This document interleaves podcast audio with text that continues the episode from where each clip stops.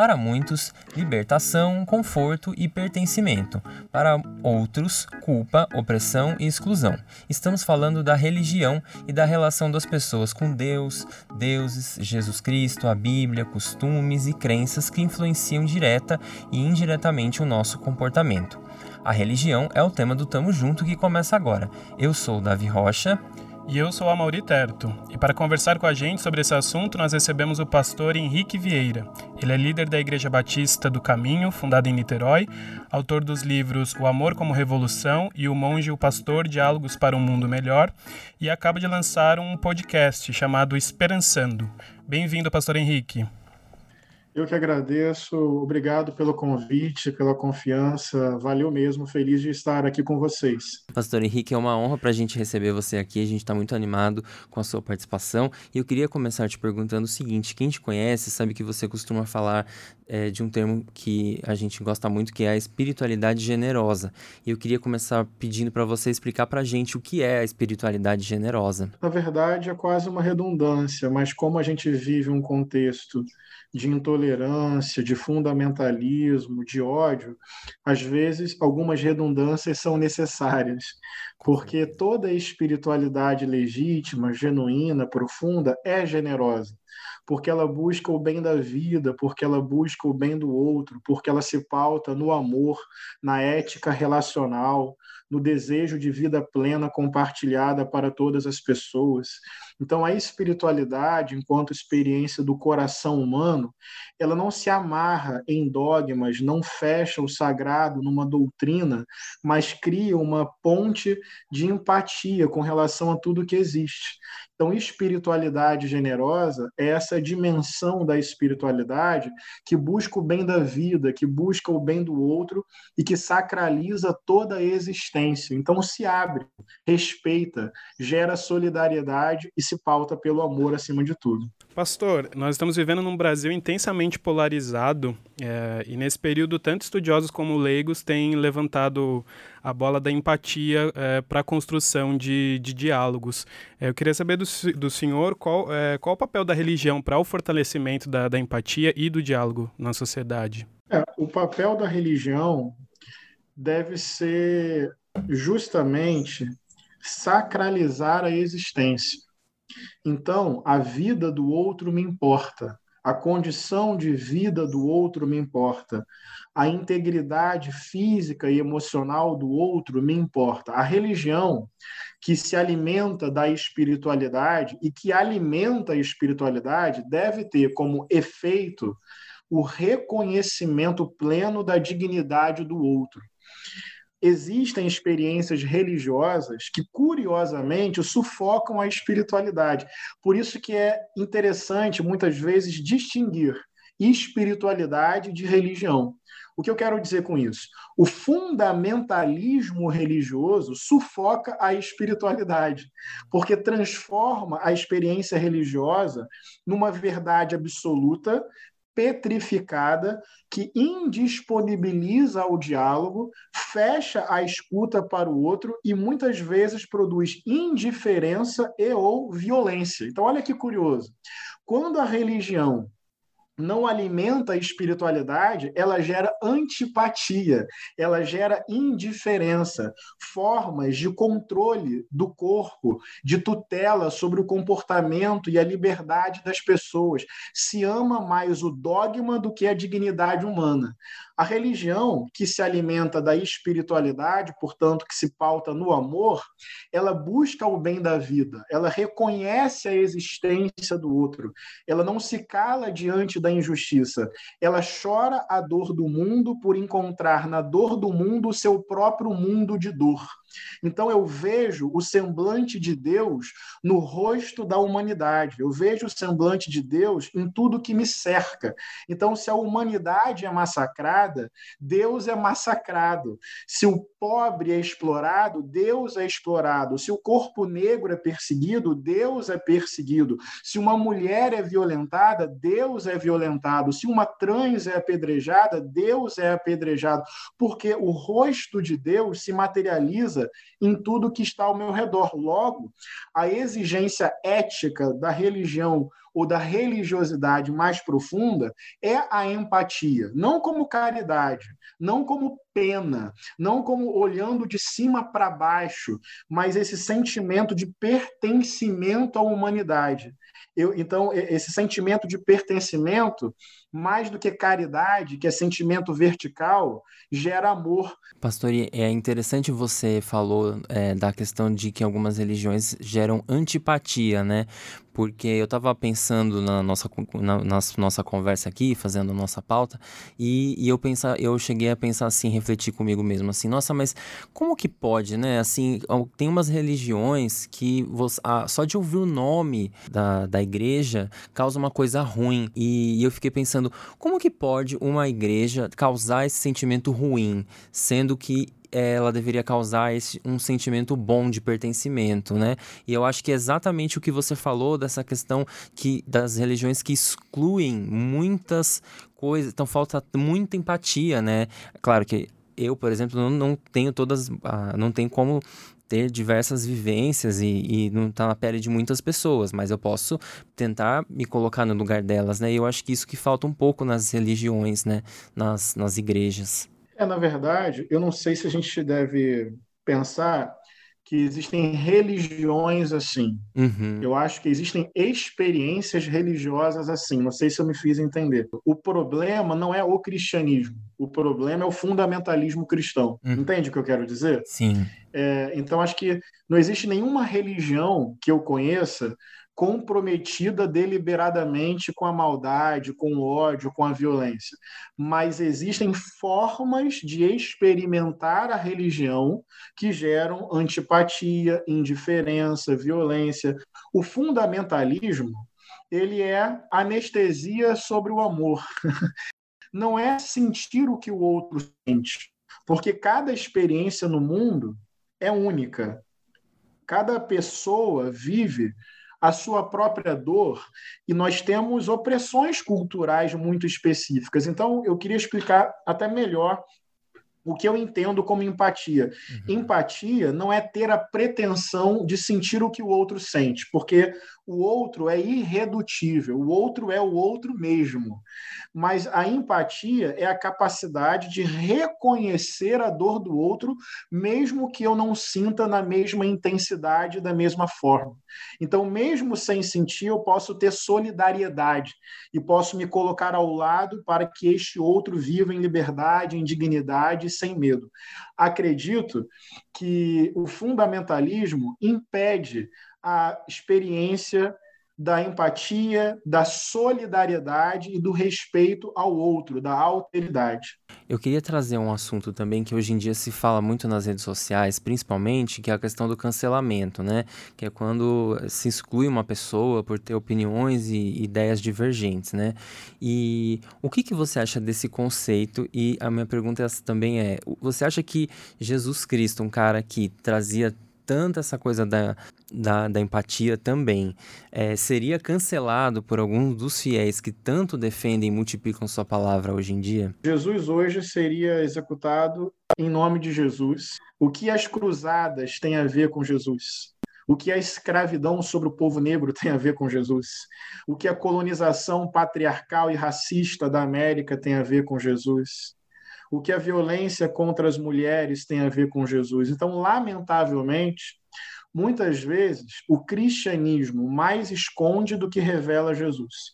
Então, acredito que Jesus seria, sim, cancelado, talvez, pelo próprio cristianismo, em termos hegemônicos. Na minha própria vida, é um desafio permanente olhar para os passos de Jesus e disciplinar e moldar o meu coração para viver conforme essa ética emancipadora, amorosa e generosa de Jesus. É um desafio permanente caminhar nos passos do Nazareno. E sobre cancelamento, que é outra parte da sua pergunta, uhum. olha, eu sou crítico à cultura do cancelamento em geral. Evidentemente que nós precisamos ter posições firmes e que determinadas posturas são absolutamente inaceitáveis. Entende o que eu estou dizendo? Uhum. Jesus Cristo, que é o meu exemplo maior, ele foi bastante firme, bastante contundente, batendo de frente com opressão, com preconceito, com acúmulo de riqueza, palavras de ódio, comportamentos violentos. Então, Jesus posição, tinha capacidade de confrontar, tinha capacidade de denunciar, saber não ficar em silêncio diante de uma fala racista, diante de uma fala LGBTfóbica, diante de uma fala machista, diante de uma fala fascista. Não tem possibilidade de silêncio, não tem possibilidade de recuo, não tem possibilidade de neutralidade diante de posições perversas. Dito isso, eu acho que todo ser humano tem o direito de recomeçar. Todo ser humano tem o direito de se arrepender. Todo ser humano tem o direito de rever o seu ponto de vista. Eu não quero ser cancelado diante de um erro. Eu quero ter a possibilidade de ser exortado, de ser aconselhado e de poder recomeçar se eu cair em alguma coisa.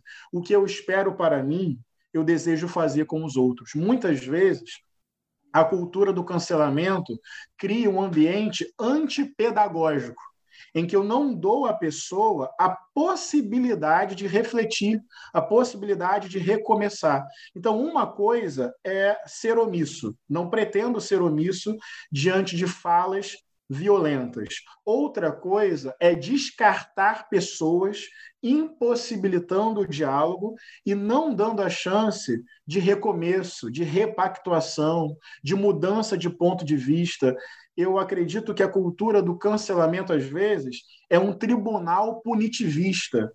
E eu não acredito, raramente eu acho que a punição é um caminho pedagógico que melhora a vida, as pessoas e a sociedade. Eu tenho uma caminhada de professor, eu tenho uma caminhada como discípulo de Jesus. Então eu tenho posição e acredito que sei fazer o confronto mas eu não quero rotular pessoas ao ponto de impedir que elas mesmas possam melhorar. E eu mesmo, se um dia cometer um deslize, uma fala equivocada, eu gostaria de ter a chance do recomeço, de aprender. Pastor, tem um, é, um assunto que é muito caro aqui para a gente no podcast, que é a saúde mental. É, inclusive, nesse ano né, de pandemia, é um assunto muito em voga. A gente queria saber do senhor qual, qual é o papel da igreja pra, para o cuidado da saúde mental das pessoas. É, a gente sabe também que na ala fundamentalista tem aí uma mistura do que é questão de saúde mental e questão espiritual. Às vezes, é, uma é considerada em detrimento da outra. É, há, há essa, esse interesse, a preocupação da, nas igrejas é, relacionado à saúde mental da população? Veja bem, igrejas, a gente sempre vai cair num campo muito genérico. Existem igrejas e igrejas, existem práticas e práticas, teologias e teologias, né? Então, acho que existem igrejas preocupadas, sim, com a saúde mental, emocional, com a integralidade da experiência humana. A minha própria igreja, a Igreja Batista do Caminho, a gente tem uma perspectiva, por exemplo, antimanicomial, a gente dialoga com a reforma psiquiátrica, a gente critica a cultura de violação de direitos e de violência contra pacientes da área de saúde mental. Entende o que eu quero dizer? Uhum. Então, assim, é, é, tem construções e construções religiosas. Agora, o que eu identifico? Eu identifico que o ambiente fundamentalista não só não se preocupa com a saúde mental, como adoece as pessoas. Castigo, punição, interdição do desejo, dualidade, são, na minha compreensão, gatilhos de adoecimento psíquico da pessoa viver numa dualidade entre bem e mal, da pessoa não acolher a sua própria individualidade, da pessoa viver numa onda de culpa, de medo, de punição. Vou pegar um exemplo de sexualidade, que eu acho bastante didático. Uhum. É, o que eu já vi de LGBTs adoecendo física e emocionalmente dentro de igreja é impressionante porque é uma cultura de medo, uma cultura de punição, de castigo eterno, daí a pessoa começa a se odiar, daí tem a tal cura gay, que é uma baita violência contra a singularidade, a psique da pessoa. Então, o que eu posso te dizer é que existem experiências religiosas que se preocupam com o bem-estar da vida, que vem uma espiritualidade dentro da própria humanidade, que não tem essa visão é, dualista, entende? Hum. E que se preocupa com o ser humano como um todo. Porém, existem experiências religiosas que eu acho que são adoecedoras, que, que causam cisões e feridas profundas e que deixam a pessoa num estado permanente de culpa, de dívida moral, de cerceamento de liberdade, de interdição de si. Eu queria aproveitar que a gente falou sobre esse tema, é, Pastor Henrique, e lembrar só para os nossos ouvintes que a gente fez um episódio recentemente aqui com uma entrevista com o influenciador, Samuel Gomes. É, não sei se o senhor conhece, que acabou de lançar um livro que conta da experiência de, de quando ele saiu do armário. Ele era de uma família muito religiosa, muito evangélica. Então acho que quem é, convido nossos ouvintes para quem não ouviu o episódio é, ouvir, voltar um episódio e ouvir. E eu queria te perguntar como que você enxergou a declaração recente do Papa Francisco sobre os homossexuais e o direito à família, né? Para quem relembrando aqui, ele disse: "Os homossexuais têm o direito de ter uma família. Eles são filhos de Deus e têm direito a uma família. Ninguém deveria ser descartado ou se sentir infeliz por isso. O que temos que criar é uma lei de união civil. Dessa forma, eles são legalmente cobertos." Queria ouvir o que você achou dessa declaração. Bem, eu concordo com a declaração do Papa. Eu acrescento, eu não sei se ele está fazendo uma diferenciação entre união civil e casamento. Eu defendo os dois. Uhum. Eu defendo o direito pleno ao casamento. Então, do ponto de vista teobíblico, centrado em Cristo, eu considero que o casamento, do ponto de vista religioso, pelo menos na nossa concepção teológica da nossa igreja, o casamento entre LGBTs é um casamento bem-vindo, porque o que define se uma relação é abençoada por Deus não é a heterossexualidade, é o amor, é a cumplicidade, é a lealdade, é a reciprocidade, é o cuidado mútuo, é a vontade compartilhada de viver junto. O que define família é vínculo afetivo, voluntariedade, compromisso e amor. E do ponto de vista político, laico, democrático, independente da minha religião, eu também acho que o casamento deveria ser resguardado, ou seja, o que eu penso teologicamente não deveria pautar a sociedade nesse sentido. A sociedade é mais ampla, é plural. O Estado não pode ser pautado, o judiciário não pode ser pautado por uma perspectiva religiosa. Então, o que eu quero dizer é que a minha a visão bíblica que eu tenho, ela sorri para toda forma de amor. Mas que independente disso, do ponto de vista laico e democrático, eu sou a favor não só da união civil, mas do casamento com toda simbologia, com todos os direitos que o casamento garante a, a quem quer viver junto e viver na perspectiva de um casal. Pastor, como o senhor vê a relação entre política e religião? Se nós olharmos para a história, nós sabemos que o Brasil é um país colonizado e predominantemente católico no poder é, e nos governos. Com o tempo, a democracia mudou um pouco esse cenário e as pessoas de diferentes religiões puderam ser eleitas. Mas, ao mesmo tempo, nós temos aí uma bancada evangélica que defende suas causas e exclui muitas outras. É. Olha, necessariamente existe relação entre religião e política. Dizer que não existe não corresponde à realidade. Por exemplo, eu sou cristão. Tudo que eu faço na vida como pessoa, numa sociedade, tem uma dimensão política. Não tem como separar dentro de mim. Aqui é uma gaveta, experiência religiosa, abre e fecha. Aqui é uma outra gaveta, experiência religiosa, abre e fecha. Não existe isso. Essa é uma visão muito eurocêntrica e, às vezes, muito colonizadora, muito colonialista, que tenta colocar a religião num lugar tão íntimo, tão privado, como se ela não tivesse efeito na vida, na sociedade. Então, o que eu quero dizer, basicamente, é todo ser humano é um animal político, como dizia Aristóteles. Se esse ser humano desenvolve religião, religiosidade, essa religiosidade está na sociedade, está na sua relação com a vida, está na sua visão de mundo, vai influenciar politicamente necessariamente. Existe relação entre religião e política. O que a gente tem que discutir é que tipo de relação se estabelece. Quando a religião vira projeto de poder que visa se apropriar do Estado para pautar o conjunto da população, isso é perigoso, isso é violento, isso é antidemocrático. Isso, ao longo da história, gerou muita morte. Porque quando a religião é para matar, ela mata mesmo. Então, assim, o problema é quando a experiência religiosa tem vocação autoritária, totalitária, e quer utilizar os mecanismos institucionais para dizer como as pessoas devem viver. Isso é absolutamente perigoso. E a bancada evangélica, que foi o exemplo colocado na pergunta, na minha compreensão, ela é perigosíssima. Ela usa o Estado para tentar pressionar a sociedade para viver conforme o seu padrão e a sua visão de vida. A frase Deus acima de tudo, ela tem um potencial fascista. Porque que Deus acima de tudo? Uhum. Essa frase é perigosa. Na verdade, é a minha visão de acima de tudo, definindo a sua vida, a sua família, a sua sexualidade, o seu comportamento. Então, quando eu ouço a expressão Deus acima de tudo, eu que creio em Deus, porque eu vejo nisso cheiro de violência, de imposição, de projeto de domínio de uma visão de Deus sobre o conjunto da sociedade. Mas quer ver como é que a história é mais complexa? Martin Luther King fazia relação entre religião e política Irmã Dorothy, lutando ao lado de pobres na região norte do Brasil, fazia relação entre religião e política?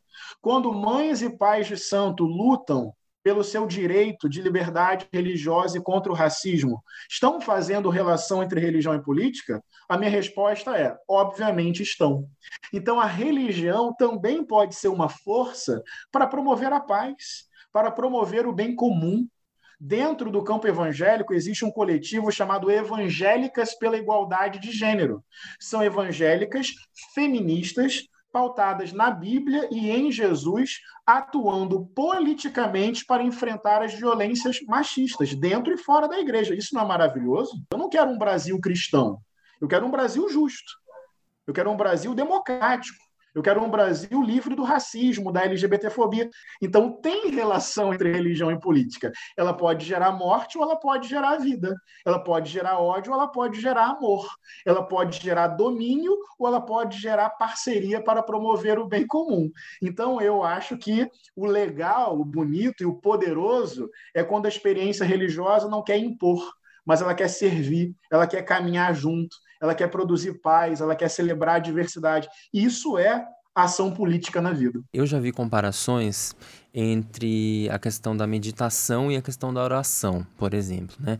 Que é, as duas, a, a, oração e a meditação teriam um papel semelhante de manter as pessoas assim no momento presente, estarem com si mesmas.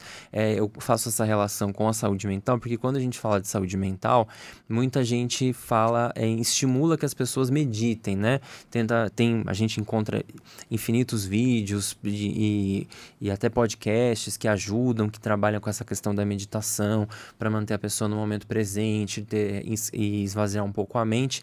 E eu já vi essa comparação de que a oração também teria um pouco esse papel. Essa comparação faz sentido? Faz, tem conexões entre oração e meditação, certamente, assim. Acho que cada uma tem a sua singularidade, mas ambas têm a ver com esse olhar para dentro, ambas têm a ver com essa capacidade de viver o tempo presente. É, eu que venho da tradição protestante, confesso a vocês que só agora que eu estou descobrindo o poder da meditação, é maravilhoso. Então eu venho da disciplina da oração. A oração, se eu fosse colocar de maneira muito resumida, é passear no coração de Deus, é falar com Deus, é bater papo, é chamar Deus para uma conversa. Tem um texto do Evangelho que eu considero exemplar para explicar isso. Jesus chega para os seus discípulos e suas discípulas e diz assim: quando você for orar, entra no seu quarto, fecha a sua porta, fala com Deus em segredo. Em segredo, Deus vai falar com você. Jesus, no contexto do evangelho ali, está criticando uma religiosidade performática, uma religiosidade da meritocracia comportamental, umas pessoas que gostavam de orar na rua, na praça, de mãos levantadas, porque na verdade elas queriam ser vistas, elas queriam ser elogiadas. É essa religiosidade que fica medindo quem é melhor que quem e que fica julgando o comportamento do outro, necessariamente é uma religiosidade superficial e hipócrita. Aí Jesus diz: sai daí, entra no teu quarto, fecha a tua porta, rompe com isso e lá em segredo vai falar com Deus. Só que lá no grego do Novo Testamento, a palavra que aparece ali é tamenon, tipo assim, entra no seu tamenon. E quando a gente traduz para o português, aparece a palavra quarto, mas não é a melhor tradução. Tamenon era tipo o esconderijo subterrâneo das casas, entende? Então, o que Jesus está dizendo? Entra no Tamenon para orar, significa que a oração é um lugar de liberdade. A oração é um lugar que não tem filtro. Oração é um lugar que não tem culpa. Oração é um lugar que não tem medo. Oração é um lugar que não tem performance moral. Oração é um lugar que não tenho que dar conta a ninguém de nada.